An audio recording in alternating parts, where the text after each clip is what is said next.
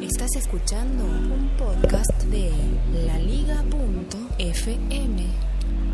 Soy Félix, mi Twitter es arroba locutorco. Como siempre estoy emitiendo este podcast desde la calle de Bogotá con mi teléfono y nada más, al estilo de una llamada telefónica.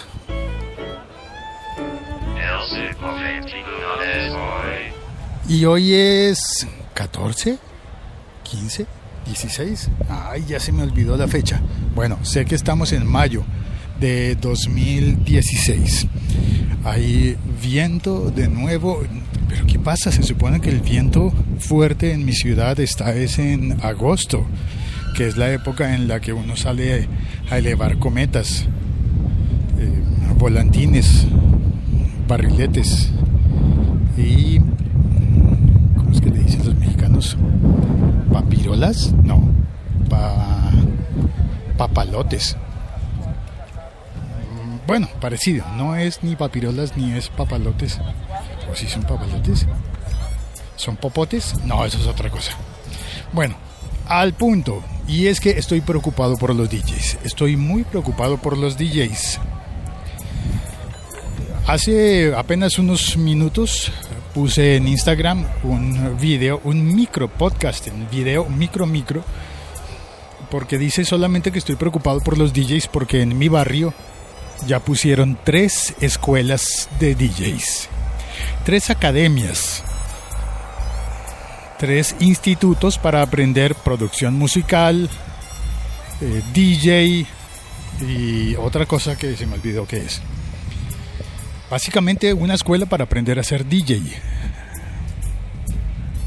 No sé, no sé, porque no es una escuela de música, no es una escuela de tecnología, no es una escuela de ingeniería de sonido. Es una escuela de DJs. Bueno, no es una, son tres. Tres escuelas de DJs. ¿Realmente necesita el mundo tantos DJs? Estoy preocupado. ¿Qué van a hacer esos muchachos cuando salgan, cuando se gradúen? Obviamente no van a tener homologación del Ministerio de Educación porque DJ no se reconoce como una carrera. Y no estoy, no estoy queriendo invalidar los saberes y las aptitudes y las habilidades de las personas que se dediquen al oficio de DJ, pero sí creo que no hay una forma de validar eso ante el Estado. No es como los pilotos que tienen que certificar unas horas de vuelo para que les den su licencia y puedan empezar a pilotar. Aunque a veces pienso que debería, ¿no? Deberían exigirle horas de sonido a los DJs para que empiecen a tocar en fiestas, en discotecas, en bares, en pubs, ¿Hay tantas discotecas en el mundo como para tantos DJs que habrá? Porque cada DJ necesitará una discoteca aparte, ¿no? Bueno, mejor dicho, estoy eh, preocupado porque no sé si eso realmente va a representar un trabajo sólido y firme para tantas personas que quieren estudiar eso o si simplemente van a ser institutos que cobran dinero por enseñarte a mezclar discos mezclar, a pinchar con vinilos, ojalá que sea con vinilos. Y, y, luego, ¿qué? ¿qué sales a hacer después de haber pasado por una escuela de DJ? A conseguirte un trabajo en una discoteca. Porque si lo que quieres es hacerte famoso publicando tus uh, mezclas en SoundCloud, lo vas a tener difícil. Muy, muy difícil porque hay una noticia de SoundCloud o bueno, un rumor. Hoy es un rumor, vamos a ver si mañana será noticia o no. Y es que SoundCloud eliminará todos los tracks de DJs, todas las mezclas publicadas por DJs en SoundCloud serían eliminadas. Y eso por los, um, por los acuerdos recientes con las compañías discográficas y Universal, Sony ya tenían un acuerdo con Warner y asociaciones de compañías independientes que velan por los derechos de cada una de las canciones, de cada uno de los tracks que utilizan los DJs mezclándolos indiscriminadamente. Si los DJs mezclan tanta música, pues cómo se va a hacer el seguimiento de los derechos, es decir, cómo se va a monetizar y a dividir un track, lo que genere un track entre, qué sé yo, si un DJ publica un track de dos horas, que fácilmente lo pueden hacer,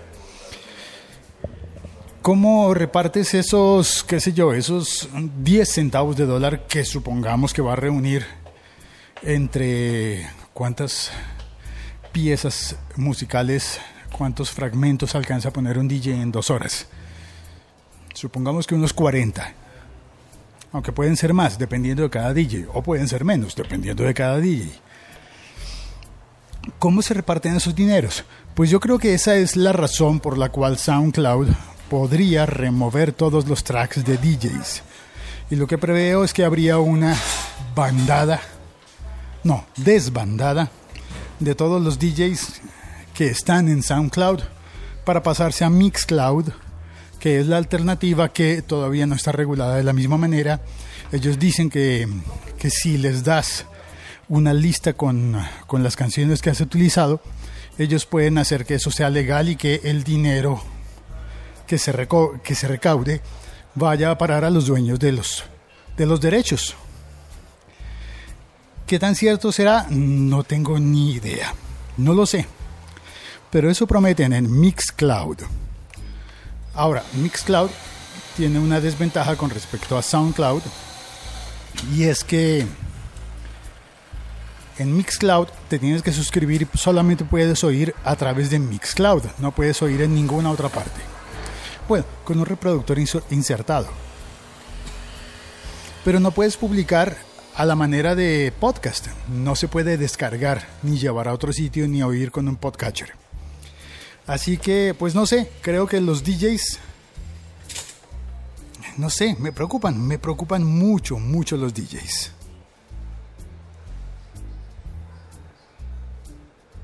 La Liga.fm. Estamos conectados. En el chat está Sergio Solís, 2016 eh, ya, pues creo que se me ha hecho tarde. cometas, Félix, cometas. En España les dicen cometas, en Colombia les decimos cometas, las que se vuelan en agosto con los vientos. Hans Altman, que está en Medellín, dice, hola Félix, DJ College School con Mao Mix. Ay, Dios mío, este, no, Hans, eso trae mala suerte mencionar a Mao Mix. Sí, yo supongo que esa debió ser una de las... Era, era broma, por si acaso, era broma. Eh, supongo que esa DJ College School debía ser una de las primeras escuelas de, de DJs, pero no la única. Ahora hay muchísimas, muchas, demasiadas, para que en mi barrio haya tres. Y lo dije en Instagram, una de esas tres ni siquiera queda en la esquina. Lancero Parcero dice, buenas y santas, reportando sintonía. Eh, es que necesitan bastantes DJs para la BBC, bautizos, bodas y cumpleaños.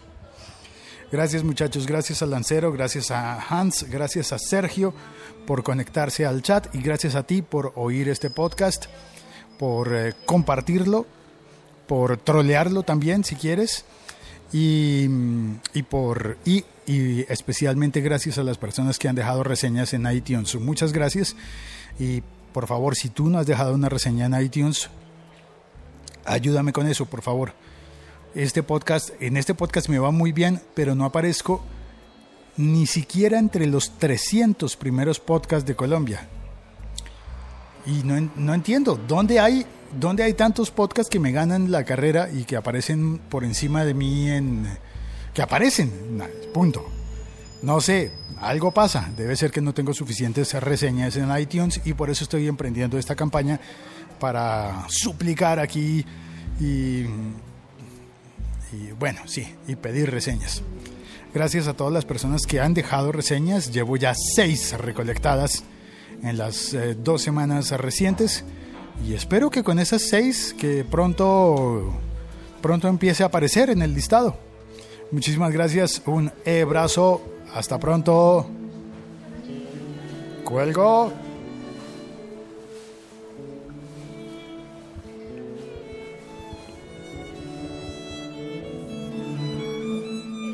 La Liga.fm.